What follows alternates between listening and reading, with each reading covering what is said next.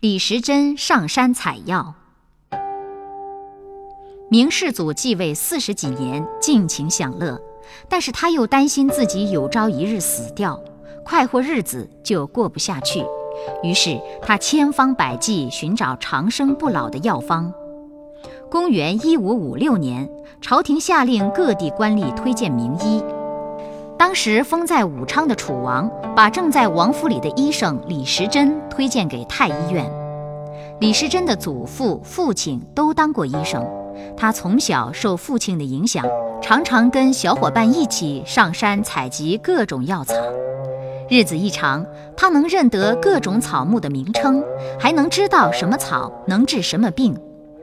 李时珍常常替当地的王公贵族看病。那些贵族家里藏书不少，李时珍就靠他行医看病的方便，向王公贵族家借图书看。这样一来，他的学问就越来越丰富，医术也越来越高明了。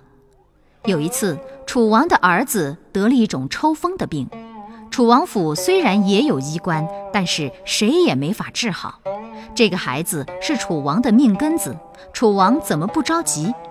有人告诉楚王。只有找李时珍才能治好这种病。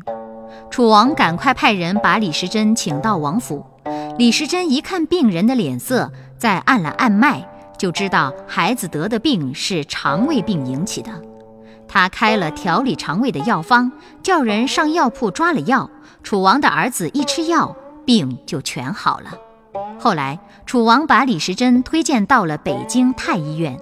太医院本来是国家最高的医疗机构，可是，在那时候，明世宗对真正的医学并不重视，却迷信一批骗人的方式，在宫里做道场、炼金丹，想凭这些办法使自己长生不老。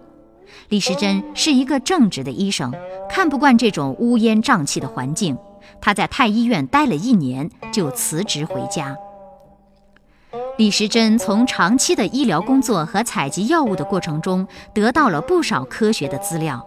他发现古代医书上的记载有不少错误。再说，经过那么多年代，人们又陆续发现了许多古代书上没有记载过的药草。他就决心编写一本新的完备的药书。辞职回家以后，他花了将近三十年的时间，写成了著名的医药著作《本草纲目》。在这本书里，一共记录了一千八百九十二种药，收集了一万多个药方，为发展祖国的医药科学做出了伟大的贡献。《本草纲目》出版以后，一直流传到全世界，已经被翻译成日文、德文、英文、法文、俄文、拉丁文等许多种文字，在世界医药界中占有重要的地位。